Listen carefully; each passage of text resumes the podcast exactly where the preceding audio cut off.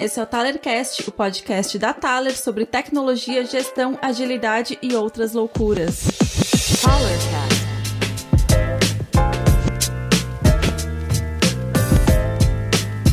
E aí galera, bem-vindos a mais um Talercast. E dessa vez a gente vai falar de uma coisa que eu particularmente foi a minha entrada no mundo da agilidade, acho que de muita gente aí, que é Extreme Programming.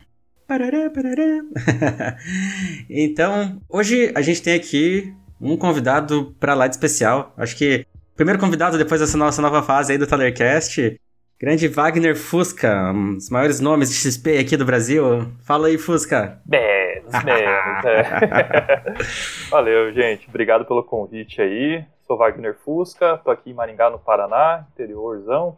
É, estou atuando como Agile Coach na Object e falar de XP para mim sempre é um prazer, cara. Então, gosto do tema. Tem poucas pessoas que falam, mas os que falam sempre são pessoas incríveis e eu acho que aqui tem vários e eu acho que a conversa aqui vai ser bem legal. Ah, vai sim, cara, com certeza. E aí, logo na sequência, Sebas, Sebastian. Fala aí, Sebas. E aí, galera, tudo bem? Beleza? É, eu também, eu curto muito o XP, cara. Nossa, tipo, desde que eu conheci tudo fez muito sentido para mim. É, depois comecei a ler os pilares e, e começamos a aplicar no dia a dia, e começamos a entender os benefícios, né? Começar a colher os benefícios. Então, é... então eu sou o Sebas, é, Sebastian Ferrari, também conhecido como Pedro Canhados, em alguns momentos. e eu trabalho na Thaler, né? Sou o CTO e cofundador. E eu tô aqui com essa grande galera aí, o Warner Fosca. Obrigado, Warner, por ter aceitado o convite aí. Estavam sendo honrados com sua presença. Aí, estamos aqui também com a Evelyn. Fala, Evelyn. Oi, gente, tudo bem?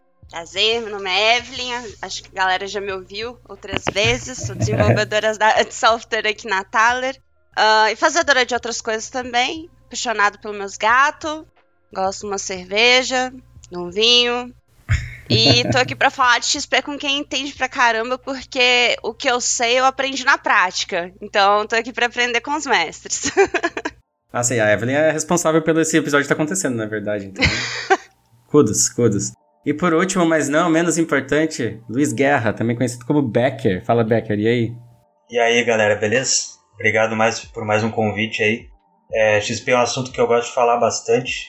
É, a gente tenta praticar né, bastante aqui na Thaler. E, enfim, falar sobre mim, né? Eu sou Dev Nataler aqui já faz sete, quase oito anos.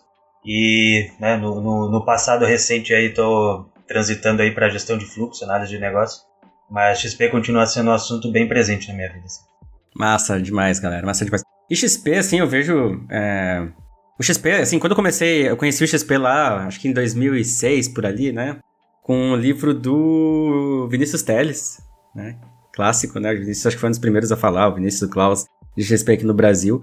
E, e, eu lembro que na época ele era tipo uma, uma, metodologia mesmo, né? Tipo, você tinha uma estrutura, assim, toda é, definidinha, né? De, de como fazer. Inclusive, eu fiz meu TCC lá em 2007 e, falando de XP para equipes distribuídas, olha que loucura.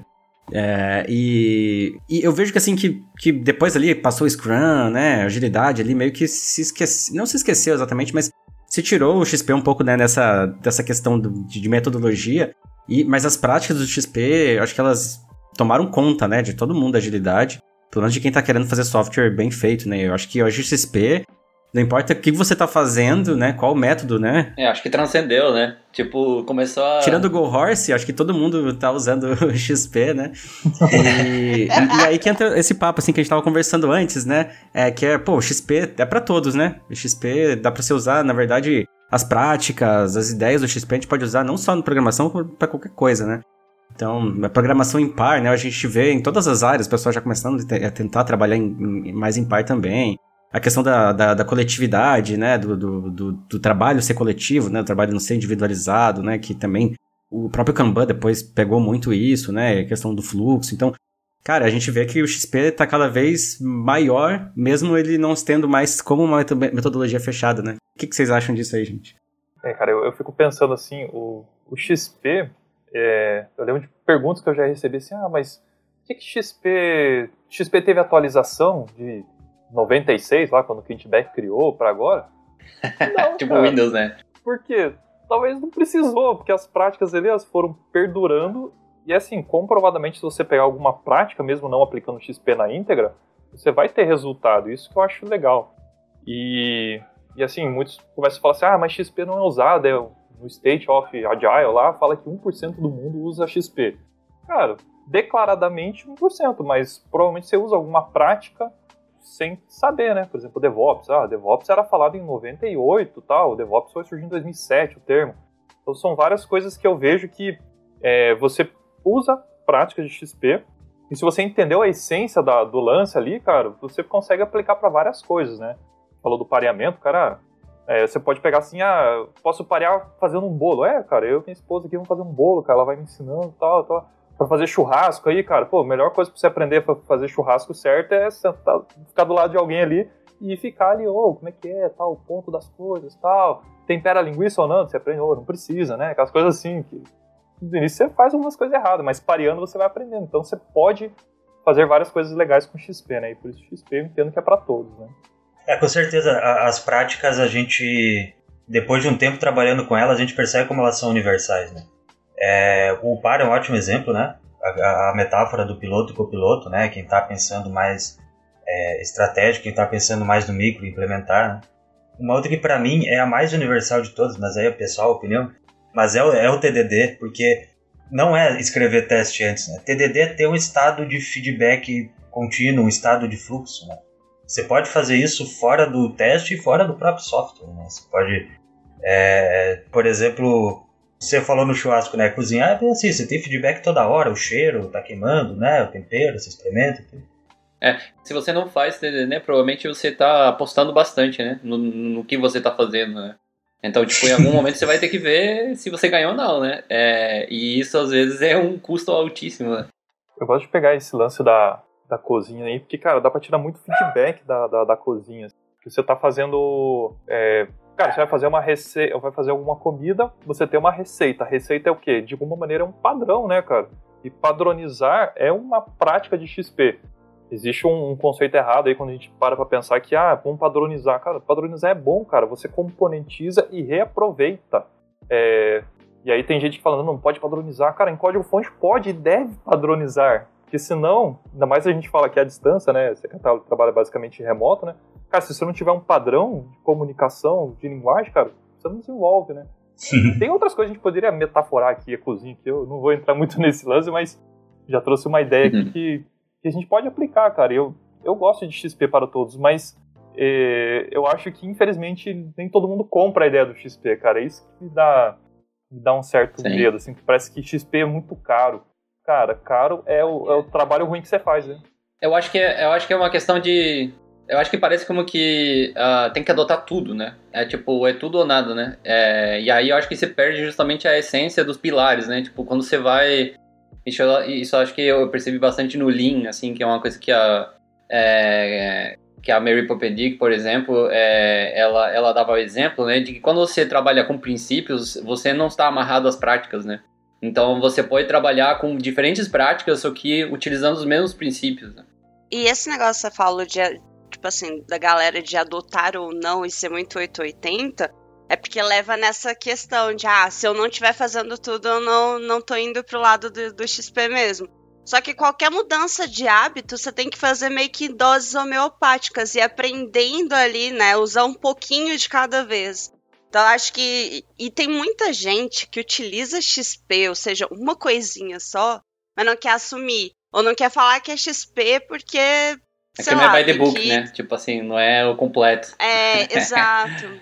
Não é o completo. Uhum. Mas às vezes, ah, eu acho que, tipo assim, a gente tem que analisar contexto também. Pode ser que a gente não esteja fazendo ali 100% do jeito que é ensinado no livro, mas é o que é adaptado ao nosso contexto. E aí tá tudo bem. Eu odeio usar esse tá tudo bem. Não quero mais usar esse tá tudo bem. mas, ok, entendeu? não tá falo, mas tá tudo bem.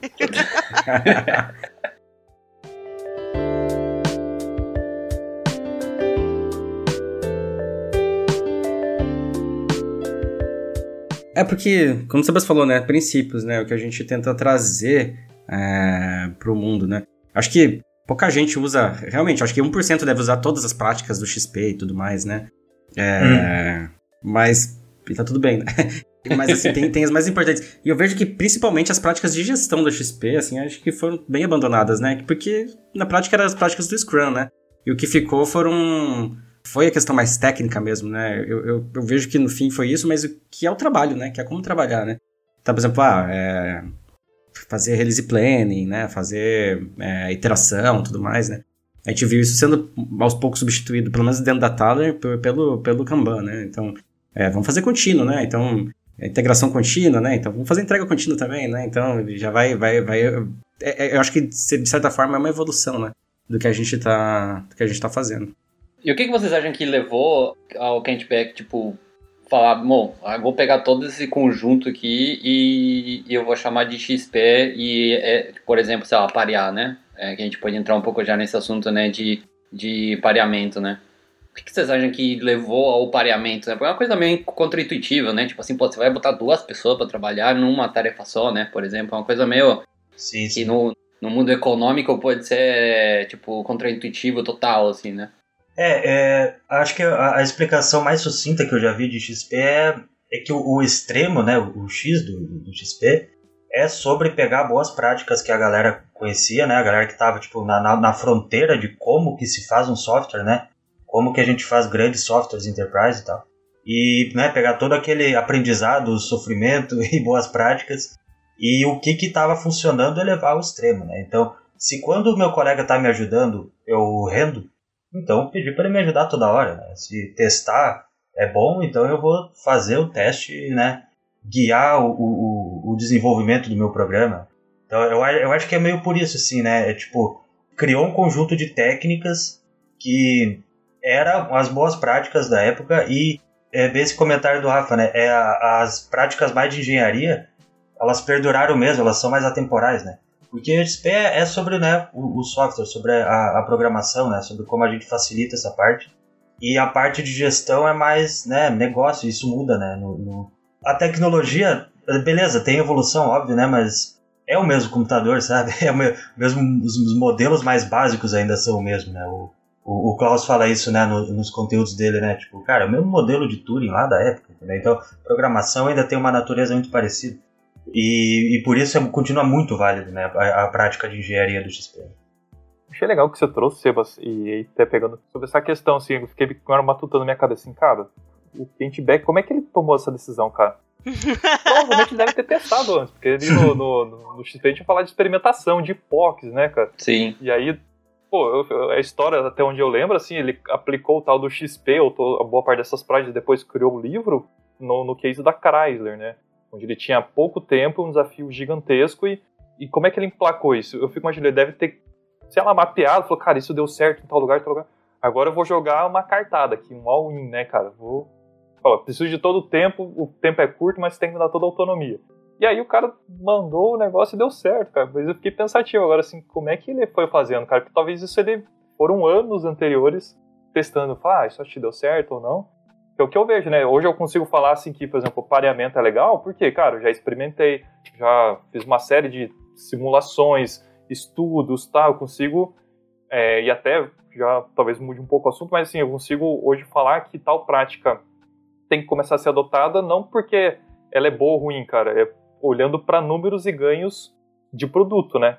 Então, assim, eu fui aprendendo nessa jornada que você fala assim, ah, vamos parear, o gestor do time vai falar, ah, vai ser duas pessoas na mesma tarefa, e isso é pior. Você fala, não, ó, você quer melhorar a tua qualidade de código, sua vazão em X% e tal? O cara, quero. Então eu falei, Dá, deixa comigo que eu faço o restante. Aí eu coloco o pareamento, né? É uma, uma mudança que eu aprendi no caminhar. Eu acho que o Kentback nessa, ao longo do tempo foi desenvolvendo, talvez fazendo várias pequenas POCs, experimentações, spikes, né? É uma prática ali que acho que poderia talvez ser uma resposta aí para empacotar a ideia. Sim. É, e, cara, pegar uma biografia, alguém me escreve a biografia do Kent Beck aí, por favor. Mas eu lembro da história que ele, ele era a contrib do Smalltalk, né? Sim, verdade. E, e, e, na época o Smalltalk, os caras praticamente criaram orientação a objetos e tal, né? Sim. É, eles trabalhavam em umas equipes muito fodas, assim, eu acho que foi isso, assim, foi experimentando. E esse projeto da Chrysler, que era o C3, né, uma coisa assim, isso. era um projeto que já tava, sei lá, cinco anos, os caras tinham, tipo, três mil casos de uso escritos e tal, não tinha uma linha de código, né? Nossa. E tinha passado cinco anos, assim, e os caras, meu, é que você falou, né, Fusca? Deixa aqui, deixa, deixa pro pai aqui que me dá liberdade que eu entrego esse negócio. Eu acho que, em, eu acho que a, história é que em 10 meses, alguma coisa assim, eles conseguiram entregar é, a primeira versão e tudo mais funcionando. E aí foi quando ele trouxe o livro. Mas, cara, é, provavelmente é, foi disso, assim, observando e, cara, e jogando, jogando all-in mesmo. Assim, pô, como é que. Será que se a gente não fizer tudo ao extremo, não, não vai funcionar? E fun funcionou, né? Funcionou. Acho que deu bem certo, né? Mas aqui também era, era uma galera muito boa tecnicamente que se importava com a entrega também, né? E, e, acho que isso é uma coisa que, que, que eu vejo que o XP trouxe muito pra gente, que eu vejo que tem muito dev, muito desenvolvedor que, que acaba esquecendo que, cara, assim, a gente tem que saber gerenciar também nosso próprio trabalho, né? Porque às vezes é só entregar, só entregar, tipo, receber o requisito por baixo da porta ali e codificar. É, é pouco, né? A Kent Beck é, um, é um exemplo disso, né? O cara é um dos melhores desenvolvedores do mundo, sei lá, né? E, e, e o cara tá preocupado em, em, falar de gestão também, né? Em falar de como gerenciar isso, né? Como entregar melhor, como fazer uma entrega pequena, como fazer uma entrega que vai gerar valor pro cliente, né? Pegar práticas, né? Por exemplo, a história, né? Pô, o que é uma história? Lá, acho que era o Mike Coyne que tava falando de história, porque ele tinha tava estudando storytelling, ele falou, pô, se a gente falar de uma história, de como o usuário vai fazer, será que a gente não consegue trazer? E, e, e, e juntar essa, essa, essa maluquice num, num, cara só, assim. Foi muito grandioso, né, o cara fez. Sim. Eu acho que esse, esse ponto que ele traz de o cliente presente, eu acho que eu acho que ele, justamente ele tentou, na minha opinião, né? É, eu acho que ele tentou realmente encurtar o feedback loop ali, porque falou assim, cara, se a gente traz o cliente mais perto, a gente consegue validar nossas hipóteses mais rápido, ou a gente tem, consegue ter uma maior assertividade do que, que realmente o cliente precisa, né, para resolver os problemas dele, né. É, e um dos valores de XP, a gente já falou de várias coisas, cara, eu sempre gosto de tentar fazer links com, com os valores, cara. Cara, é isso que o Sebas falou sobre feedback mesmo, cara. É tudo que você faz para reduzir o tempo de feedback e aí acentuar a comunicação, cara. Então, é, qualquer prática de XP vai cair ali em algum dos valores. E essa ideia do, do tempo de feedback é essencial, cara. A gente vê, por exemplo, Alisson Vale criou a, é. a, a, a, fórmula da eficácia, né? Tempo da hipótese a solução, cara, é isso, cara. O quanto menor for meu, minha validação da minha estratégia, daquilo que eu vou fazer, cara, vai, eu vou ter mais sucesso, né? Eu vou ser mais assertivo. Eu acho que o, o lance do XP é muito disso, cara. E à medida que você vai fazendo essas atividades, você busca o que? Simplicidade, que é outro valor. É, que é uma coisa engraçada. Teve um momento ali que eu acho que o Cáceres falou sobre o desenvolvimento, talvez da gestão, de algumas coisas. Eu acho que alguns itens se desenvolveram porque a gente complicou demais. Eu lembro, o Sebas vai lembrar do, do Klaus falando na trilha de XP lá em 2018 sobre a metáfora lá do Docker, é, que era um canhão. Sim. um negócio gigantesco. Só que você só precisa matar uma mosca. Você vai usar um canhão ou você vai usar uma raquete que você mata um mosquitinho? Então, tipo assim, a gente como desenvolvedor muitas vezes está querendo colocar Docker, pipelines e tal, cara, e você só precisa entregar nem que seja manualmente, cara. Então, tipo assim, cadê a simplicidade? FTP. é, cara, qualquer coisa assim, meu, valida a hipótese, cara. Uhum. E hoje eu tô trabalhando com, com um pouco ágil escala, cara, eu vejo o quanto complicado, as interdependências. Nossa, gente, é um negócio, gente, dá para ser um time que pega e é responsável do início ao fim desse problema?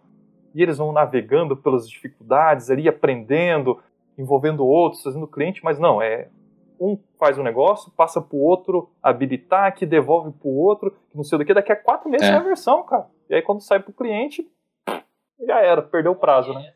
Eu acho que essa, é, eu acho que o mundo realmente ficou bem mais complexo, né, e mais conectado, é, né, como consequência, né, por causa é, de que a gente está realmente com softwares que interagem, que, que fazem parte da nossa vida muito mais do que na época que foi criado o XP, provavelmente. Então eu realmente eu vejo que hoje a gente está tendo que realmente revisitar algumas coisas, né? Tipo, por exemplo, assim, que nem você falou, né? É, dependências. Na Natália a gente tem muitas histórias de que muitos problemas eles se originam é, justamente é, na questão das dependências, né? de como é que a gente resolve essas dependências, porque agora não é mais uma dependência de com o cliente, de entender o que, que ele quer e entender realmente qual o problema que ele está querendo resolver, né, o propósito, né? Mas também a gente tem que interagir com o time A, time B, time não sei o quê, e, e o serviço não sei da onde que tem que integrar, né? E a gente ter dependências com todas as novas áreas, que antigamente geralmente era você, o time desenvolvia tudo, né? Praticamente.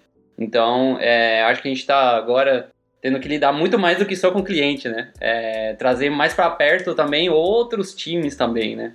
É, e acho que isso é um desafio bem grande, que a gente está tentando diminuir esses gaps de comunicação, é, tanto com o cliente quanto com outras, outros times, é, aplicando algumas coisas do DDD e tudo mais para a gente criar uma linguagem ubíqua e tal, criar entendimento colaborativo, né, modelagem colaborativa, né, para resolver os problemas. É, então, eu vejo que existe uma sinergia muito boa, assim, entre o XP ali e o, e o DDD. DDD. Concordo. Acho que é, esse lance do, do DDD é uma, uma, estratégia boa pra caramba. Eu sempre me questiono, assim, quando apareceu o tal do DDD, assim, ó, Mike, acho que é o Mike Evans que falou, né? Não lembro se é o autor. Eric, Evans. Eric, Eric. Eric. Cara, eu, eu, sei lá, eu sempre fico questionando algumas coisas. Será que isso é muito inovador ou se eu já tinha antes e a gente se perdeu, agora alguém veio e informatou? então, parece que eu já ouvi algumas coisas desse termo, assim, tipo, não era DDD, mas, pô, componentização. Mas daí não é componente só técnico, agora a gente vai falar componente de negócio, né? E aí você fala, pô, mas peraí, cara, o supermercado já faz isso, ele já setoriza uma série de coisas para você pegar. Então, eu sempre tento fazer essas analogias, assim. Sim. Cara, talvez é, a gente só às vezes tá falando uma mesma coisa com termos legais. Não tô falando que DDD é ruim, cara. DDD é bom pra caramba. Mas talvez se a gente tivesse refletindo já as oportunidades de negócio não tão técnicas, que eu acho que é um dos problemas nossos como pessoas técnicas, a gente fica só olhando tecnologia, cara. Não, a gente tem que olhar produto agora, né? Tipo, as oportunidades de negócio, né? Isso. É porque a gente foca, termina focando na solução, né? É, e eu acho que isso é uma coisa que, por exemplo, o TDD, metáforas, é, essas coisas, acho que puxam pra gente pra, pra gente manter as coisas simples, né? Mas não simplistas, né? No sentido de a gente fazer meia boca e tal, né? Estamos falando de fazer o necessário, fazer o essencial, o que realmente é necessário para a gente poder ter um resultado, né? Ter uma solução que atende às necessidades do negócio. É, isso é, simples não é fácil, né? É. Cara, é e não é fácil. É difícil. É sofisticado.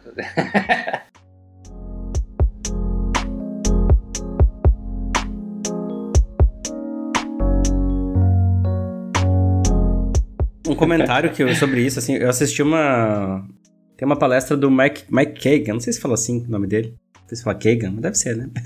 é, e ele fala bem sobre essa questão do MVP, cara. Que como a gente chegou numa complexidade que antigamente, beleza, eu fazia um MVP, é, aquela metáforazinha, né, do skate e tal, né? Só que, cara, isso é muito difícil quando eu tô falando de um software enterprise, né?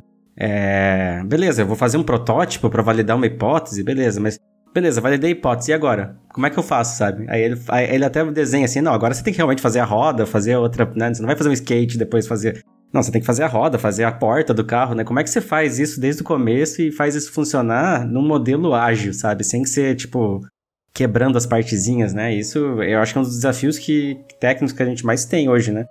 Que é tipo, como é que eu passo do MVP, validação de hipótese, para realmente um software robusto enterprise sem, sabe, gastar um ano, dois anos é, arquitetando, né?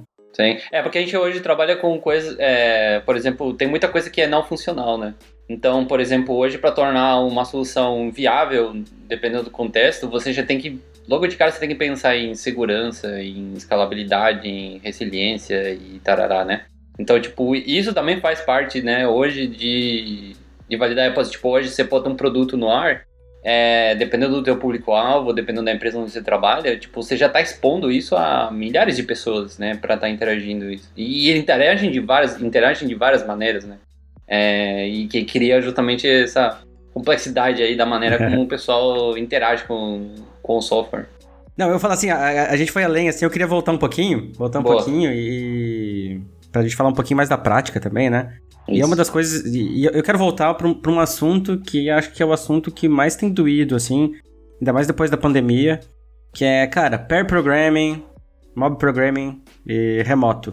Como é que vocês estão vendo isso aí, Fusca? Como é que você tá, você que tá acompanhando, você que trabalha com um monte de times aí, como é que você tá acompanhando isso? Porque a gente tem uma experiência aqui na Thaler, assim, que e eu acho que a maioria, eu, eu, eu falo sobre isso, com, sobre remoto, né, com a galera, que é o Zoom fatigue, é, ficar o dia inteiro numa call, é, como é que vocês estão flexibilizando, tipo, o cansaço que isso gera, né? Como é que vocês estão trabalhando, flexibilizando ou, ou fazendo formas diferentes de pair programming é, com o trabalho remoto, cara? Legal. É, só para deixar um, uma questão clara, assim, eu não consigo atuar diretamente nos times da Objective porque eu presto consultoria para outros clientes. Então eu vou falar um pouquinho do que eu vejo e às vezes dou alguns pitacos e coisas assim, tá? Melhor ainda. Uh, cara, eu, eu não aconselho nem aconselhava quando era presencial você ficar 100% do tempo fazendo pareamento. Eu acho que você precisa ter um tempo teu.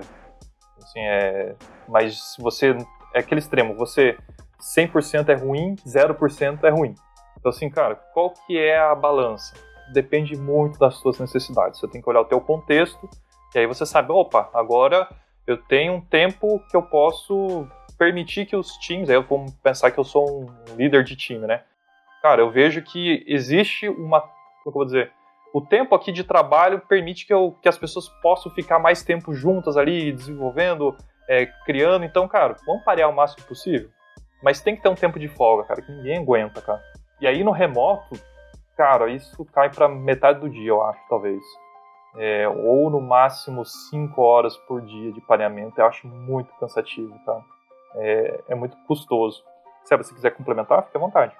Então, eu queria falar que é o seguinte, a, a, uma das experiências que a gente tem tido bastante também é que muitas vezes a, a gente não está aplicando a técnica de fato do que o do XP, é, digamos assim, é, indica, né, e tal. Então, eu tenho visto algum, um, um, pouco de. Eu tenho puxado algumas coisas do Mo Programming, né? É, também pro, pro Pair Programming. Tentar fazer com que a pessoa que está pilotando ela relaxar. É, ou seja, ela não ficar exatamente dizendo, é, pensando o que fazer, né? Ou como fazer. Mas deixar o piloto se encarregar disso. Então a pessoa que está ali pilotando, ela, ela se relaxar um pouco para ela justamente ter esse descanso é, descansar um pouco a cabeça, né, e, e, e, deixar a outra pessoa, né, o copiloto, né, é, direcionar, assim, cara, aquilo lá vai tal lugar, faz tal coisa, não sei o que, tal, tal, tal, e trocar, que eu acho que muitas vezes não rola isso, né, é, e, e, isso eu acho que é o que torna, é, que piora as coisas, né, não tô dizendo o, o tipo, o burnout não, o, digamos assim, ó, a cansadeira? Não, a cansadeira não é a palavra, né? Fica bom, é, é, fica chato, né? O cansaço. É, o cansaço, isso. É, exato, time. a, a, o, o, cansaço, é, eu, acho que, eu acho que se origina bastante por isso, porque você tem que pensar, cara, como é que eu explico pra pessoa pra clicar ali, velho, pra digitar aquilo e pra ela, a pessoa entender o que que, o que que eu quero dizer com aquilo, né? Eu não quero que só a pessoa também só digite exatamente o que eu tô falando, porque senão seria um. Seria tipo aqueles softwares de que escutam você e vão escrevendo né, a linha de código. Né? É, você quer que a pessoa entenda, né? Você, você quer que a, a pessoa até tome decisões ali, né? De, de alguma maneira. Né? Então acho que é, tem que ter essa troca, né? Tem que ter essa, essa troca de piloto com piloto e às vezes tem essas políticas um pouco mais explícitas do que que o que, que envolve quais são as regras, né? De, de, determinar tipo umas regras do jogo. Quais são as regras do jogo, né? Do pair programming e entender muito bem, acho por quê, né? Qual o benefício de, de cada regra, né? Tipo, por exemplo, que nem trocar, né? É, que nem é, tentar relaxar as pessoas, né? Tentar, tentar que o piloto que está pilotando ali, que está com a mão no teclado ali, dá uma relaxada na cabeça, deixa a pessoa que está copilotando é, direcionar, né? Lá uhum. vem eu falar de coisas que não seguem leis e regras. Mas, assim, ó, eu sou defensora pra caralho do pair, mas eu sou defensora também do tempinho para você ouvir música, então. Pair o dia inteiro comigo não tem como, minha cabeça chega no final do dia, tá explodindo. Tipo assim, eu adoro meu fone, ele é perfeito para jogar, para conversar com vocês, para entrar numa call, ouvir direitinho mas ele aperta meu ouvido, eu quero tirar ele em algum momento do meu dia. E assim, não tá tudo bem, eu não vou falar isso. e tipo assim, tranquilo, entendeu? Mas, ó, uma coisa que eu ouvi você falando ali agora, que é levar muito para as leis, né, do, do PER. Eu vou falar, hoje, eu tava até falando com o Rafa antes da gente entrar, eu, tava, eu tô numa demanda agora que ela tá sendo bem desafiadora, vou colocar assim. E aí entrou um colega meu em pé comigo ontem no final do dia. Hoje a gente puxou algumas coisas. Cara, teve uma linha, uma linha que eu não vi que causou um, um, uma série de problemas. E ela tava ali e eu não tava vendo. E aquele olhar dele, tipo assim, que chegou com a cabeça limpa e viu aquilo, já fez total diferença. Tipo, Eu gosto muito desse pair também que destrava, sabe? Às vezes você não precisa daquele pair uma demanda inteira, mas você precisa daquele pair que te destrave. E assim, às vezes duas horas da, da cabeça ou do conhecimento da pessoa te ajuda, tipo, a ter uma direção. E aí eu também defendo esse tipo de pair. Não sei se tem na teoria, ok? Mas a questão de, de teoria e prática eu vejo muito isso. Ah, pode ser considerado uma ajuda, sim. Mas para mim também é considerado um pair, sabe? E eu acho que, além disso, no dia a dia, às vezes, o, o que eu vejo assim, a gente às vezes tem dificuldade de como que eu vou explicar aquilo que eu estou fazendo, eu tenho, ou o que eu estou querendo fazer. Eu, eu tenho muita dificuldade, por exemplo, de de falar, às vezes, termos técnicos para a pessoa entender. Eu pego, tiro um print e mostro, ó, é isso aqui que eu tô tentando te falar. e aí, esses, esses momentos, assim, eu acho que o PER também te ajuda a aprender a falar é, com outro desenvolvedor. Então, para uma pessoa que é júnior, uma pessoa que está na área há pouco tempo, cara, a diferença é muito grande, porque é aquele momento que você não tá entre aspas, né, apanhando sozinho. Você tá, tipo assim, você tá com uma pessoa ali do seu lado, né, te ajudando o tempo inteiro. E além disso, tem troca também de, de conhecimento, né? Porque assim, não quer dizer que as duas pessoas saibam 100% aquilo que elas estão fazendo. Tem a, a, a compartilhar o conhecimento para nós aqui na Atalho, pelo menos com o fluxo unificado. É um rolê que é importante pra caramba, né? Mas eu acho que em outros contextos também, porque o quanto mais a gente descentraliza conhecimento, melhor é para um time. Eu, eu não, tipo assim, independente de ser na Thaler ou em qualquer outro lugar, quando eu vejo, tipo, as pessoas falando sobre descentralizar o conhecimento, para mim é, tipo, uma coisa que deveria... Isso aí deveria ser lei, entendeu? Porque daí você forma times mais resilientes, aí você não tem dependência de outras pessoas, não vai ficar sempre só com o Joãozinho, fazer uma coisa só, e ai, o Joãozinho faltou, a Maria faltou, não, o negócio não anda, fica lá parado um mês. Eu acho isso assim. E aí o PER também entra nessa parte, porque se o Joãozinho tá fa fazendo com, sei lá, a Fernanda, a Fernanda vai saber também, mesmo que um pouco. Ela também vai ter um pouco de contexto.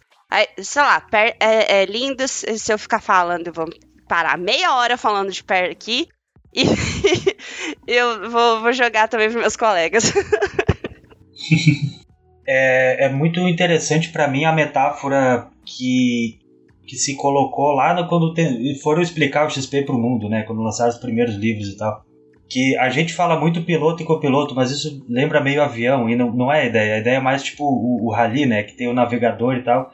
Porque o motorista não consegue enxergar tudo que acontece. Ele vai enfiar o carro em algum lugar, sabe? Porque é muita poeira, muito barro. Então tem que ter alguém prestando atenção em GPS, em, em localização, sei lá quantas variáveis eles olham. Né? E o pair programming é, é, tenta usar dessa metáfora, né? Nesse sentido de uma pessoa tá tirando uma parte da carga do trabalho da outra. É, então, então eu tô aqui com a, com a mão no teclado. A descanso. Eu tô pensando no método ali que eu tô fazendo, eu tô pensando no errinho que tá na minha cara. Eu não vou pensar lá na frente, tentar já arquitetar, né? Porque eu, é função do, de quem tá né, é, navegando comigo, né? De quem tá pensando no o que fazer, né? enquanto eu tô pensando no como. Isso e, e, trocar, né, que o Sebastião falou, que é, é né, no rally talvez eles não troquem, né, mas na nossa profissão sim, a gente é, aprende a fazer as duas coisas, né, a gente tá, enfim, né, se encoraja a tomar decisões, né, então a gente não faz só métodos, a gente também pensa no, no mais estratégico, digamos, da demanda, né, que a gente está implementando, e a gente troca para a gente, né, entender também como ficou a implementação e é assim que a gente compartilha conhecimento no fim das contas. Né? Se você terminou uma tarefa em par, você já tem duas pessoas que vão dar manutenção nisso aí no futuro. Tem conhecimento. Cara, eu acho legal assim que. É, tava até tentando resgatar assim, a pergunta do que o Rafa trouxe sobre, por exemplo, o remoto. Cara, é, eu acho que o pair remoto ele não funciona pelos mesmos motivos que o pair presencial não funciona. Ou o mob, né? Cara, quando você usa a prática só por usar a prática, porque alguém mandou, não vai funcionar, cara. Então por que, que a gente quer pair? Cara, eu quero, igual a Eve falou, o Luiz falou, cara, a gente quer validar o mais rápido possível se aquele caminho tá certo. E às vezes quando eu tava sozinho e alguém chega me dá uma luz aqui, igual a Evelyn trouxe, cara, é isso, cara. A gente reduziu o tempo que a gente ia pegar daqui um dia, dois dias, é, na release de algum possível bug ou uma má implementação. Então, É, isso eu, eu costumo fazer assim, por que, que as, o pair aqui funciona remoto? Não 100% do tempo. Porque a gente tenta falar o mais claro possível o porquê fazer isso. Cara, como é bom você já ir direto a um lugar e saber que aquele destino é o que você precisava. A gente ama quando o GPS nos dá o lugar certo e não ficar recalculando, recalculando, perde sinal. É isso, cara. O, o lance do, do pair é isso, cara. Eu tenho feedback o mais cedo possível se eu tô no caminho certo, né? Então, assim, o pair, quando ele tá é uma prática empurrada, cara, no remoto, é, rapidamente ele degrada e ninguém mais faz, porque cada um tá na sua casa. Mas da mesma forma no presencial. No presencial ele só leva mais tempo porque tem um, um líder, gestor, chefe que tá ali, tem que parear, tem que parear. Quanta hora pareando. Não, aí não funciona, cara. Mas se você entende que você é, é, a analogia do, do frescobol, agora é o momento do coach, né? Eu lembro de, de ter lido isso em algum livro coach, que falava assim, ah, o tênis você joga para ganhar a partir do ponto do outro, mas no frescobol você joga para a bolinha não cair, então você facilita para o outro, né? Então, é, esse é um, um, exemplo, cara. O pareamento eu acho que é muito mais frescobol, cara. Eu e a Evan, a gente está aqui porque a gente vai fazer o melhor código e a gente sai com o melhor código possível. Pô, agora eu vou com o Luiz ali, pô, ah, e assim a gente vai indo e, cara, o código sai melhor, igual vocês falaram também, uma prática que é a propriedade coletiva, né? O código coletivo, cara. É uma maneira Isso. de você evitar os gargalos na empresa, cara. E aí uma uhum. base para fluxo unificado aí, aí já é outro tema aí, é... já é outro podcast. Né? é, já ia, já ia engatar nisso aí, porque é, é, o PER tem sido uma ferramenta que a Evelyn estava falando sobre isso, já estava entrando nesse assunto, de disseminar conhecimento, né? Então, justamente a gente reduzir esses gaps entre os times e tal, né? Que a gente tem o fluxo unificado, né? Mas mesmo assim a gente tem as pessoas que trabalham mais em algum outro contexto, mais em alguma outra linguagem, né? Ou mais em alguma. Sempre tem um, uma certa, é, digamos assim, separação entre certas pessoas dentro, mesmo que a gente tenha o fluxo unificado, né? É, então, pra, tem se tornado uma ferramenta justamente até para fazer onboarding de pessoas em um projeto que nunca esteve perto, nunca trabalhou. Então, então tem, tem sido uma ferramenta para disseminar conhecimento e, consequentemente, aumentar a resiliência do time, né? Porque você vai começar a ter mais pessoas que têm mais conhecimento do código que foi feito, né? E do como que foi feito, por que que teve essas decisões, né? Da onde que veio essas ideias, né? Esse, esse design, né? Do código, digamos assim. Cara, e, e tanto que é da hora para onboarding, por exemplo a primeira história da pessoa que acabou de chegar, ela vai fazer com outra pessoa que já tem contexto daquele projeto. Então, assim, ela não vai ficar cinco horas tentando rodar o projeto, porque tá sozinha, né? E aí, sozinha, a gente tem que se virar. E aí, com outra pessoa, tipo, a pessoa já sabe o caminho das pedras por mais que esteja documentado, sempre tem uma coisinha que não tá documentada, né? Pode ser o projeto mais bem documentado do mundo, tem sempre um trenzinho que falta. E é esse trenzinho que a outra pessoa que tá ali do seu lado pode te ajudar, sabe? É questão de onboarding e até tipo, é, por exemplo, teve muitas empresas, acho que to, praticamente todas as empresas do Brasil perderam bastante gente, né, para os gringos.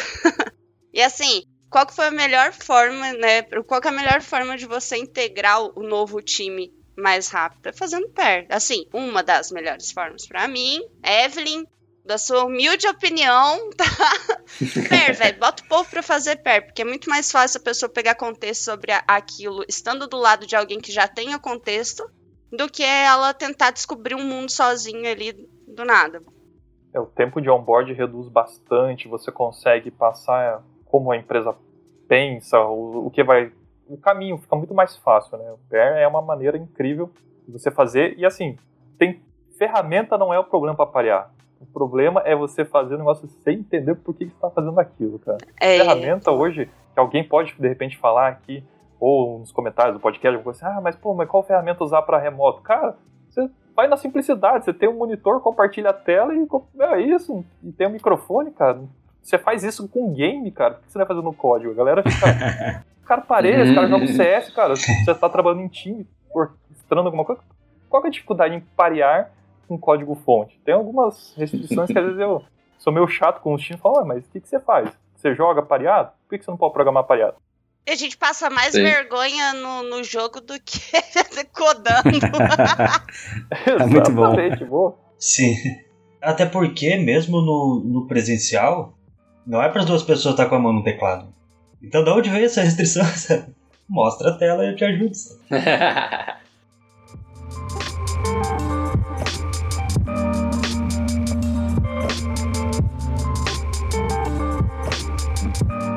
Então, e galera, eu queria agora trazer um assunto que o Fusca fala aí nas suas palestras. E, e, cara, que é um assunto que eu acho sensacional, que é a tal da dívida técnica, né?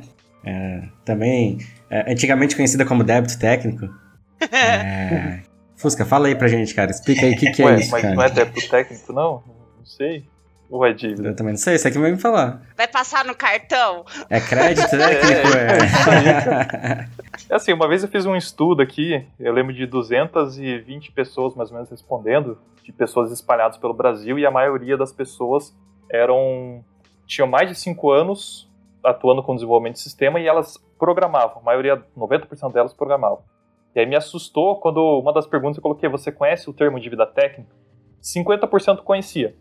Aí os outros 30% não conheciam o termo, e os outros restantes, acho que 20% para fechar, né, 100, para não dar errado a conta aqui, né, conhecia como débito técnico. Daí eu falei, cara, metade das pessoas chamam ou não conhece, que é o que mais me preocupa, não conhecer isso, do que chamar errado, e mais tem uma galera que também chama errado, né. Se a gente vai na origem da, da metáfora, metáfora é uma prática de XP, né, o Arne Cunningham, lá em 92, antes mesmo de XP, antes mesmo de uma porrada de coisa que a gente está falando aqui, o cara já tinha uma dificuldade, ele tinha que mostrar para o líder dele que as decisões que esse líder fazia, falava, ó, oh, tem que entregar o mais rápido possível, por exemplo, é fazer com que o time tomasse decisão que não era a melhor de todas no código-fonte. E essa decisão, em algum momento, precisava voltar para corrigir. E se demorasse demais para voltar para corrigir, aquilo era como se fosse um juros da casa dele, por exemplo, um juros bancário. E esses juros se acumulava, tornando uma dívida quase impagável. Ele criou a débito metafor. Só que nós brasileiros talvez traduzimos débito para débito e aí a gente costuma chamar de débito técnico. Mas na verdade é dívida técnica, né? Então, é, você que está escutando que chama de débito, tudo bem. Mas a partir de hoje que você aprendeu, chama de dívida, que vai deixar todo mundo mais feliz aqui, né? Não tem problema Boa. chamar de débito. E fica bem mais claro, né? Sim. Fica mais fácil de negociar. É, é uma, uma metáfora que eu uso bastante para para mostrar o quanto de coisas ruins a gente traz junto, né? O quanto que está deteriorando o sistema. É, alguns conhecem o termo de deteriorar, então a gente sabe que, cara, eu tenho uma roupa, cara, eu uso X vezes, cara, ela começa a ficar ruim. Cara, o software também. O software é uma coisa muito doida, porque é um trabalho artesanal vivo, não é um artesanal que fica, fica na parede, dificilmente ele vai envelhecer rapidamente. O software rapidamente envelhece, ainda mais se não tiver teste unitário. Que, assim, é o tal do. E aí vai uma outra coisa, né? A definição de software legado é aquele que não tem teste unitário. Não é o software que tem 20 anos. É, então, assim, se você já faz um código sem teste, cara, você já tem uma dívida acumulada. Cara, você precisa em algum momento voltar para fazer esse negócio, porque nada garante que esse código pare em pé. Qualquer alteração dá medo, mesmo que você esteja pareando, né? Por isso que a gente fala que parear tem que ter TDD e fazendo TDD, fazendo pareamento, você reduz muito a chance de você acumular a dívida, né? De você tomar alguma decisão ruim no, no código-fonte. O que, que seria uma dívida exatamente? Tipo assim, um exemplo de um. Porque é. Deixar as coisas da melhor maneira possível geralmente não é. Geralmente é meio utópico e às vezes desnecessário, né? É, Boa, boa. Então a gente meio que usa o, o- o- a dívida, né? A dívida agora, a dívida técnica, é, como ferramenta para a gente entregar, né, alguma coisa que para a gente validar justamente para encurtar esse feedback loop, para a gente não esperar ter 100% de tudo do jeito que a gente gostaria, perfeito, bonitinho e tal, né? Mas eu vejo que é, é, às vezes é, tipo fica meio difícil de primeiro, explicar para o cliente de que o código dele ou que o produto que você está desenvolvendo ele tem dívida, já, já começa com dívida às vezes, é, ou que pode ser mal entendido, né? É de um código ruim, um produto ruim, né? É tipo, é que você. Tem, tem certas pessoas que devem comparar isso com algum produto de prateleira, e é o principal erro, eu acho, né? De tipo, falar assim, pô, mas quando eu compro um carro, ele não pode vir com dívida, entendeu? É. A não ser que você pague, né, em parcelas e tal. Mas aí eu quero dizer assim, dívida técnica do carro, né? Tipo, não tô falando de pagamento. Cara, mas esse pagar em parcelas, será que não faz sentido? Pode ser uma estratégia. Vamos lá, tô jogando pra você, Wagner. É, tô não, mandando pra exato, você, exato. Wagner. O- o- Só uma coisa que é importante a gente deixar alinhado, que dívida técnica não é bug. É. Bug é bug, gente. Erro é uma coisa assim, tá com erro, software parado. É. Eu ia falar isso, não. Bug não é dívida técnica, são coisas totalmente diferentes. É né? toda, é toda decisão de design de software, e aí eu estou tentando fazer um link com algumas imagens e definições que a gente encontra aí na internet, é, que você gradativamente acumula alguma coisa que você precisa tratar. Então, por exemplo, ah, eu fiz um código fonte sem testes. Cara, às vezes você vai conviver a vida inteira sem testes. Mas quando chegar o momento de você ter que dar uma manutenção, tenta calcular mais ou menos o quanto que você vai levar. Vou ficar uma semana, cara. Se tivesse teste, você ia reduzir o tempo. Ou talvez não reduziria tempo, mas você reduziria riscos de entregar algo que você vai ter medo. Eu vou falar até, tipo, cara, você controlar a sua dívida técnica com testes e várias coisas, assim, várias práticas, te, te deixa mais corajoso. Você não tem medo de trocar coisas no software. É, é um pouco disso. Que é um valor do XP, né? Coragem é um valor de XP, isso aí. Eu falo que coragem é um valor arte esquecido, cara. O que tem de agilista, nada corajoso Boa. aí, cara. Mas eu outro papo, outro papo. Mas assim, o que eu vejo de dívida técnica. Então, assim, eu fui aprendendo que dívida técnica é uma métrica, talvez não para mostrar para o cliente. Porque vai gerar o que o Sebas falou ali. Tipo, cara, o cliente não vai entender. Pô, mas receber algo com dívida? É tipo assim, quando eu recebo um carro que ele tem que purricar, eu sei que ele tem um bug. E que esse bug pode custar minha vida. Então é um bug. Mas tipo assim, ah, ele. O carro vem, tá rodando, mas tá desalinhado a, a roda. Tipo, isso é tipo uma dívida técnica. Se eu não for lá arrumar o alinhamento do carro, meu pneu vai comer mais aqui, meu pneu vai ficar careca, aí eu posso ter um acidente. É um pouco dessa analogia. Eu aprendi que a dívida técnica tem que ser uma métrica do time, para o time, e se precisar, o time justifica algumas coisas.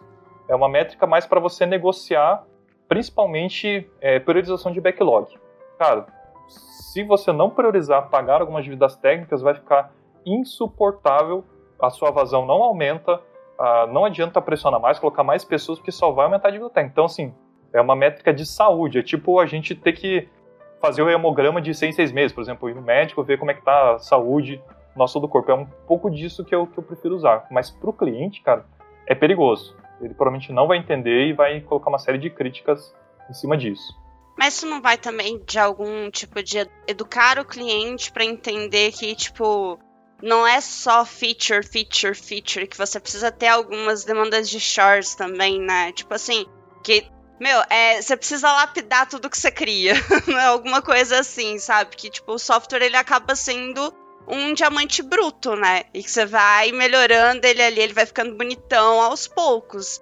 Que a gente joga lá que é negócio, né? desse tamanho e aí aos pouquinhos a gente vai melhorando. Acho que para mim é o que mais faz sentido, assim, sabe?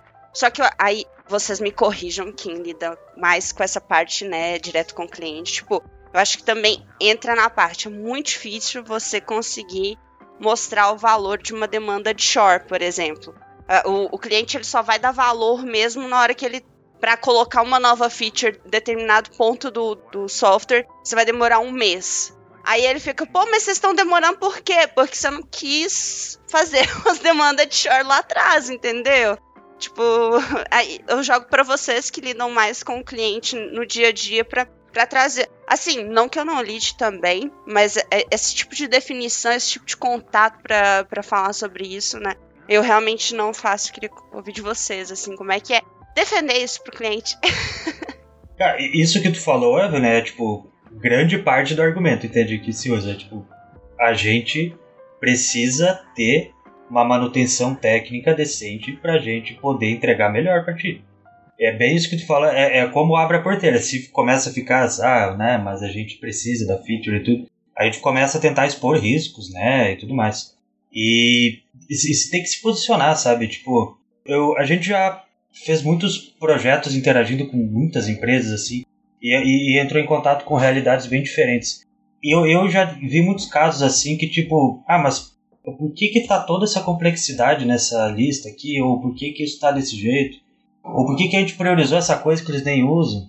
E a galera respondendo, ah, mas porque o cliente quis. Ah, mas peraí, quem é o especialista em software? É você ou é o cliente? é que você não, não pode se posicionar com o seu conhecimento lá que você já tem, sabe? Tipo, é, é isso que a gente faz, no fim das contas, né? E... Assina essa promissória aqui. a gente consegue às vezes, às vezes não, né? Mas é uma negociação. Acho que uma maneira é, é deixar tangível, né? Uma coisa que ela é tão impalpável, né? Tipo, como é que você fala assim? A gente não, não tá conseguindo entregar a nossa, nossa velocidade aqui, ou o nosso esforço tá cada vez aumentando pra gente poder criar uma nova feature. por causa de um muito acúmulo, né, de dívida técnica. Que, como é que a gente leva isso de uma maneira saudável que faça que, que consiga enxergar, né? Consiga falar assim, cara, é três ok, quatro é ok, sei lá, mas 100 dívidas técnicas, como, quanto, como é que mensura uma coisa quando ela realmente está desbordando do copo, né? Tipo assim. Né? Tá, isso é uma pergunta bem interessante, né? Você tem diversas maneiras de calcular a dívida técnica. A principal, acho que é assim, tenta usar uma ferramenta automatizada. Não quer fazer na mão porque é muito complicado, né? é... Sim. Mas pegando a, assim, quando é bom dívida técnica, tipo assim, qual que é a dívida que você consegue conviver?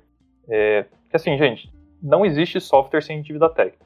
É uma, eu, eu até acho que eu, quando eu palestrei sobre isso lá no Agile Brasil, eu falei assim, cara, encontrei dois softwares com sem dívida técnica, que a métrica mostrava zero. A partir do momento que eu abri o código-fonte e comecei a alterar ele, já criei dívida técnica, porque, cara, aqueles softwares, quem criou do início ao fim teve o cuidado, mas, cara, quando você vai mexer, você já coloca alguma coisa, porque você não tem o mesmo pensamento da pessoa tal.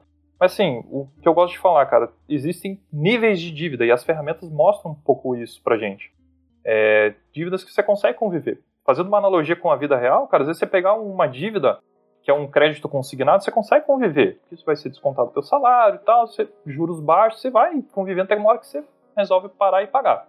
É, o duro é você ter dívidas que você começa a perceber que elas estão sendo acumulando juros gradativamente. Então, por exemplo, cara, você sabe que você está fazendo um código que está extremamente acoplado a uma linguagem que não permite que você use a parte web. E todo mundo está indo para web, APIs e tal. Cara, acho que tem um erro aí até de decisão técnica mesmo, né? Ah, eu estou usando, sei lá, uma biblioteca que está vulnerável. Cara, se você parar para calcular, quando eu falo vulnerável, assim, tem um problema lá, cara, você não para para arrumar aquela vulnerabilidade, se você for atacado, cara, olha o custo disso tem que, acho que a, a, dica é tentar ir controlando isso. Tem coisas que você consegue lidar. Ah, o nome da variável não está seguindo o padrão do Java. Cara, dá para levar. Pô, cara, você sabe se você não usar tal coisa no Java, é, eu tô falando mais de Java porque eu sei que é mais o meu mundo. Ah, eu uso tal coisa, ele dá um, um Java no port exception. Cara, essa dívida é fácil de pagar e, e ela, se ela não for paga, ela pode causar uns, uns problemas que o cliente não vai achar legal ver essas mensagens de erro é difícil você medir isso, tá? O que eu gosto de fazer? Eu gosto de apresentar um conjunto de métricas, é, de métricas de possíveis cenários, e falar para o time, gente, qual que é mais fácil de pagar que vai nos dar o nosso maior, é, menos esforço e maior ganho?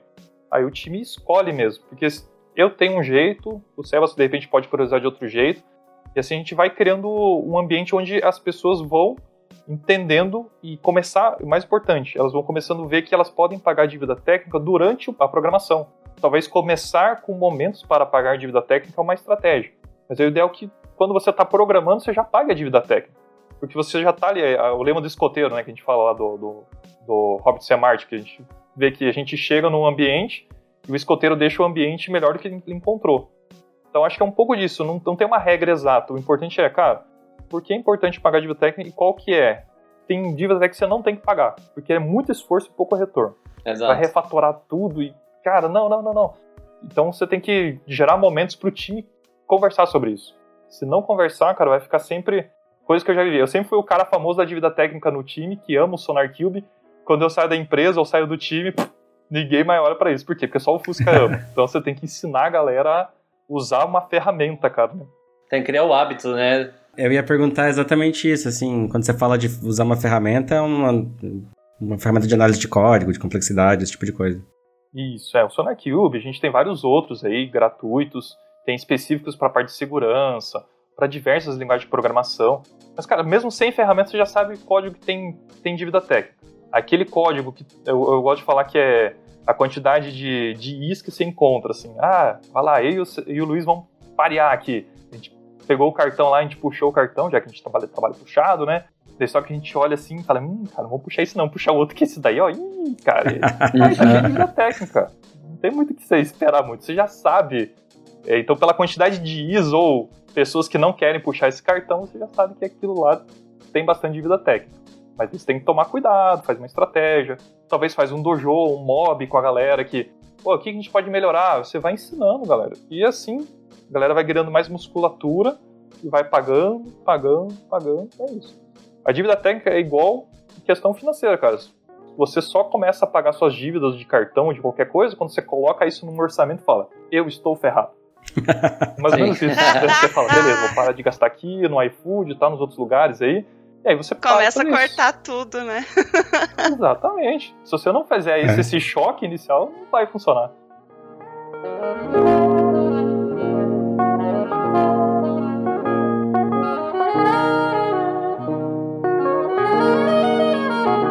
Uma coisa que o Sebas fala bastante, desculpa, Sebas, eu vou, não, vou te cortar pra falar de você. que é aquele lance da fricção, né? Quanto mais dívida você vai tendo, mais vai tendo fricção para você conseguir levar as coisas. De repente você tá levando Isso. duas semanas para fazer uma demanda simples, e o cliente fala, cara, mas você demorou duas semanas para fazer, sei lá, esse crude, sei lá, qualquer Foi só coisa um assim. botão, gente. Como que vocês é... demoraram dois, duas semanas pra um botão? E essa, e essa, essa fricção que fica o código, ninguém quer mexer, todo mundo tem medo né? Então é, é um efeito cascata, assim, que, cara, é, é, é terrível, né? Sim.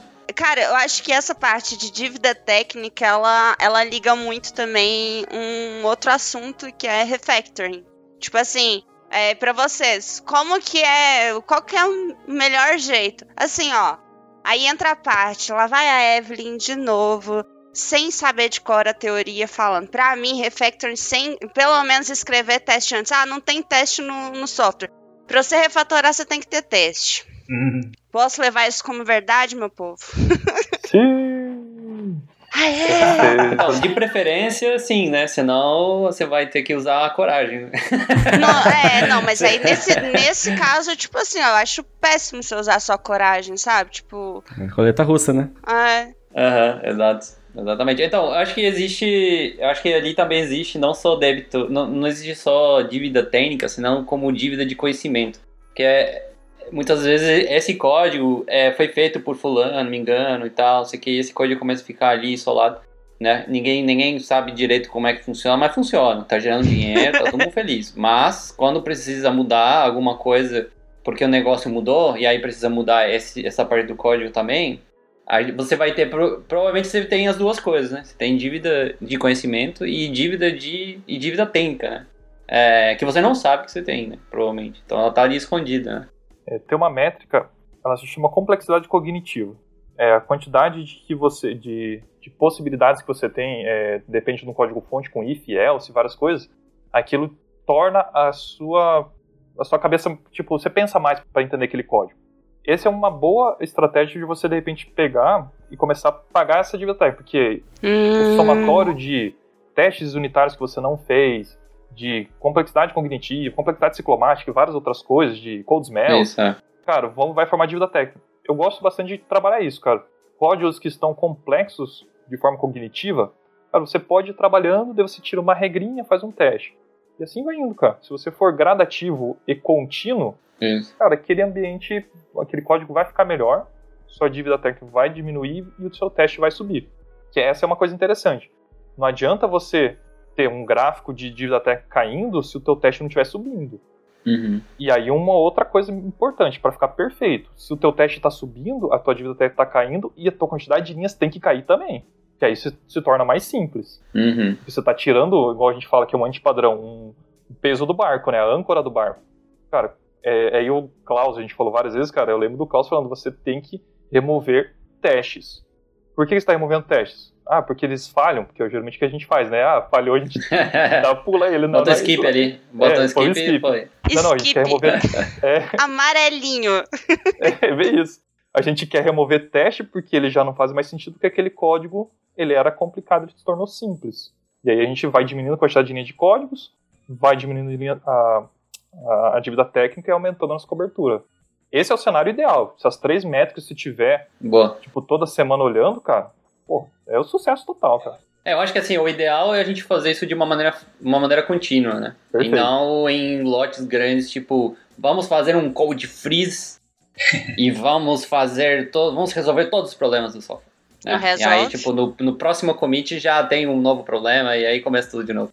Né? É, então acho que não deixou, não deixou o barco afundar, né? É, acho que essa é a questão, se botar muito peso, muito container, aí começa. o barco começa a virar, né? exatamente. E a melhoria contínua, né? Que é a base, né? É. analogia que eu posso fazer é. É igual eu me prometer que eu vou fazer uma faxina na casa inteira no final de semana, sendo que eu tenho minha coluna toda fodida. Não vai rolar, entendeu? Mas agora eu fazer um pouquinho todos os dias, rola o final de semana, eu faço pouquinho e a casa fica limpa. É. Perfeito. Chega fim de semana, a dívida tá baixa. A dívida tá baixa e, tipo, tem tempo pra descansar, pra tomar um negocinho, Sim. dormir um pouco mais. E se quiser melhorar, de repente você começa como você começou a ter esse trabalho de sempre estar pagando dívida técnica, daqui a pouco você começa a automatizar. Daí você compra aquele robozinho, aquele aspirador que você solta na casa, ele já dá uma Boa. melhorada. Tô doido pra comprar um Uhum, desses. também tá aí- na minha lista, gente. Sim. Olha, é muito bom, hein? Mas aí no software seria assim, você vai colocar, por exemplo, no teu pipeline, coisa assim, ó, cara, não aprova o PR se você usar PR se tiver dívida técnica. Então você começa a elevar o nível de qualidade, automatizar e uma série de coisas. Então, é Sim. uma coisa que você pode ir adotando também, Sim. bem legal. É tipo ter limite no cartão, né? É. Você vai Não diminuindo pra não gastar mais, né? Que é Nubank, né? Mas enfim. É, Gostei muito desse negócio de complexidade cognitiva, porque tem algum, um software que a gente trabalha há um tempo que eu lembro que tinha partes dele que no início eu olhava pra aquilo e eu falava, meu Deus, onde eu estou? que código? tipo assim, o que que tá acontecendo aqui? E, cara, tem. Eu acho que tem duas vertentes. Tem um negócio que o, o Sebas falou antes, que era também do conhecimento técnico pra estar ali. E, e o, o, os else. Mas assim, aí eu fiquei pensando, pô, esse, esse complexidade cognitiva, ele entraria também, tipo, levando em consideração a experiência da pessoa, porque, por exemplo, tem código que para uma pessoa com mais senioridade, eu vou colocar assim, para ela ficar mais tranquilo dela ler entender o que que tá acontecendo ali naquele bololô. Assim como para um júnior, bicho, para uma pessoa com menos experiência, ela chega ali para uma pessoa, né, que já tem mais experiência, aquilo ali é mais simples, mas uma pessoa com menos experiência, ela olha aquilo e ela fala, mas com esse if else, e aí tem essa função aqui que eu nunca vi na vida e que tá chamando não sei o quê. Sim. Sabe, tipo, como que a gente consegue trabalhar essa com- complexidade cognitiva, levando em consideração também a experiência do time, assim, é, a experiência da- das pessoas do time. Eu fiquei pensando nisso. Eu acho que tem muitas, tem muitas ferramentas, é, inclusive o Wagner ali vai sugerir ali o, o Code Climate, enfim, tem vários, vários é, ferramentas que ajudam isso, a reduzir a complexidade em geral, né, é, de coisas que a gente desconhece, né, e tal. É, mas também eu acho que a gente tem que manter um, uma, isso eu acho que é um pouco de empatia assim com o próximo, né, com o teu parceiro que é a questão de que você tem que fazer código para as pessoas, né? Não é para máquina. Então, por isso que eu sou muito fã do, da programação funcional, né? De, de código expressivo, né? Porque, cara, às vezes você demorar mais tempo entendendo o que, que o código de fato está fazendo, porque você tem meio que carregar todo esse software na tua cabeça imperativo, assim, encher de fora e tal, você tem que fazer os loops na cabeça e falar, bom, essa variável agora vai 1 mais 2, e aí manter o 3 e soma para lá e e tal, e aí de repente ele passa por uma função, e manda pra função e a função faz sei lá o que que faz, porque nem retorna nada, então não sei nem o que, que não sei se tá alterando aquela variável ou não, né? Então as coisas começam realmente a ficar bem complexas para você entender, né? O carregamento cognitivo ali é bem alto, né? Porque você vai ter que carregar software na tua cabeça, rodar para você falar assim, ah, eu preciso mexer só nessa linha aqui, né? Então, é, código expressivo, acho que ajuda bastante nisso e de você pensar que você está fazendo código para as pessoas. Né? Então, muitas vezes você pode ter uma função que retorna uma coisa, outra função que retorna outra coisa, e essa função fala como se fosse um poema, né? Diz exatamente o que, que está acontecendo, né? O que, o que está fazendo e não exatamente o como, porque acho que o problema maior ali para mim é de quando eu vejo muito código imperativo, é de que o código fica dizendo, gritando para você o como está fazendo, e eu preciso aprender todo esse como, né? O como que ele está resolvendo o problema, para eu poder tomar uma decisão do o que fazer, né? Então, e muitas vezes não é isso que eu preciso fazer. Né? Muitas vezes eu só preciso botar mais uma rotina entre uma rotina e a outra, né?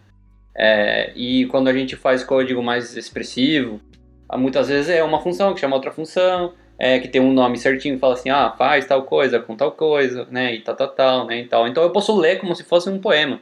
Eu acho que isso reduz um pouco é, a- o carregamento cognitivo ali. Eu acho interessante que o, o complexidade ciclomático e também a complexidade cognitiva são métricas que você consegue obter baseado nos pontos de probabilidade, ou seja, a quantidade de ifs que um laço, alguma coisa vai percorrer.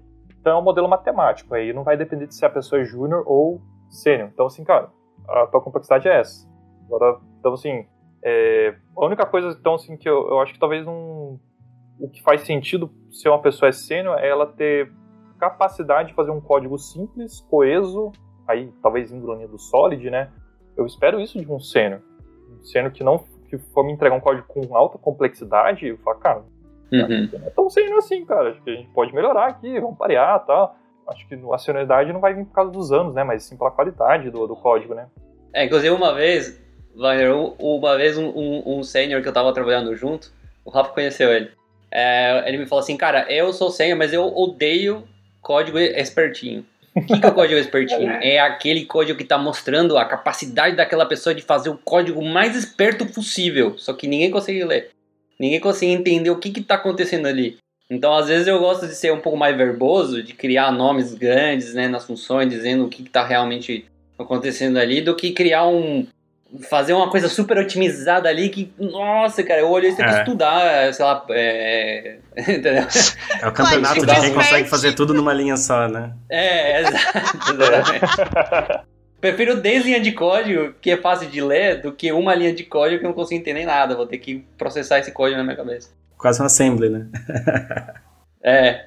Eu lembro de a gente tinha trabalhava num projeto lá bancário e a gente tinha alguns nomes para alguns códigos que a gente fazia, né? Ah, deu problema lá no processamento de arquivos e tá, de repente, será que tá caindo os dinheiros na conta certa? A gente chamava o código aleluia, né, cara?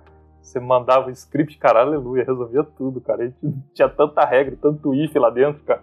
A gente apelava, a gente tinha alguns códigos aleluia, assim, cara. A gente dava nome para alguns códigos que eram extremamente complicados, cheios de coisas, assim. Nossa, esse foi o código aleluia, cara. Só ele resolve. Mas. Era muito complicado gerar manutenção e só alguns sabiam, cara. E era só if, else, regras, cara. Sim. Eu acho que esse é um exemplo de, de débito de conhecimento, que é justamente quando um código ali, é, o conhecimento do que, que aquele código faz foi embora com uma pessoa, né? Ou depende de uma pessoa, né? É, e você consegue ver, tem umas ferramentas massas, tem, tem, tem uma ferramenta que eu tô doido para usar que chama CodeSense, é, CodeSense ou CodeScene, eu não me lembro agora, mas é, é, é, uma ferramenta bem massa, assim, que justamente ajuda a ver quais são os lugares do software que o pessoal pouco mexe. Então, provavelmente, esse código ali tá assim, ó, ninguém sabe o que, que tá rolando naquele código ali. Bom, já ouvi falar dessa ferramenta, não testei ainda não, mas já, já conhecia. É muito caro, é em euro agora, tá louco? Custa, sei lá, 300 euros.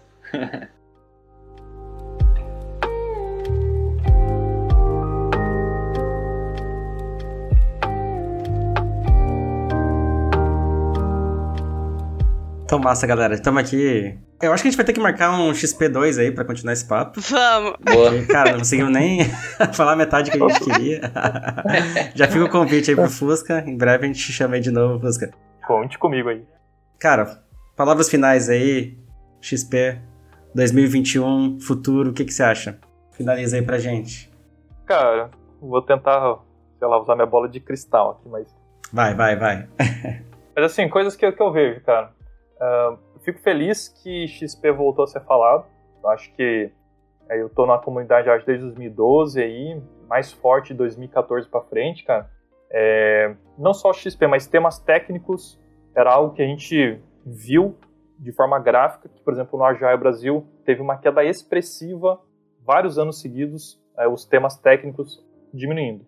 De 2018 para cá, ou 17 para cá, algumas pessoas começaram a se levantar não só eu, mas várias pessoas, a começar a falar sobre temas técnicos. Pode ser XP, pode ser Trunk-Based Development, sei lá, Gitflow, várias coisas que podem ser faladas, DevOps, que isso é agilidade, cara. É, de alguma maneira, isso vai tornar o nosso trabalho mais produtivo.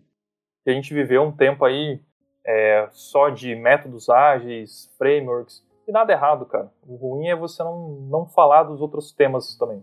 Então, assim, o que eu acho, cara, tá voltando, uma, uma galera tá se levantando, a gente tem trilhas em eventos sobre isso. No Agile Brasil é, tá rolando várias submissões legais técnicas. Ó, tem esse podcast falando sobre XP, cara, isso é mais uma, um efeito.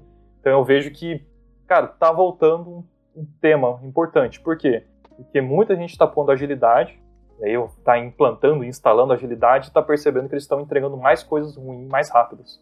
E aí o XP é uma resposta para eles entregarem as coisas certas da forma certa. E não está eficácia com eficiência. De nada a gente ficar falando de ah, entregar mais rápido, entrega tudo torto. Então, o que eu vejo? É, tem uma galera forte, eu fico feliz, já Tauler tem várias pessoas legais que buscam isso e dão espaço.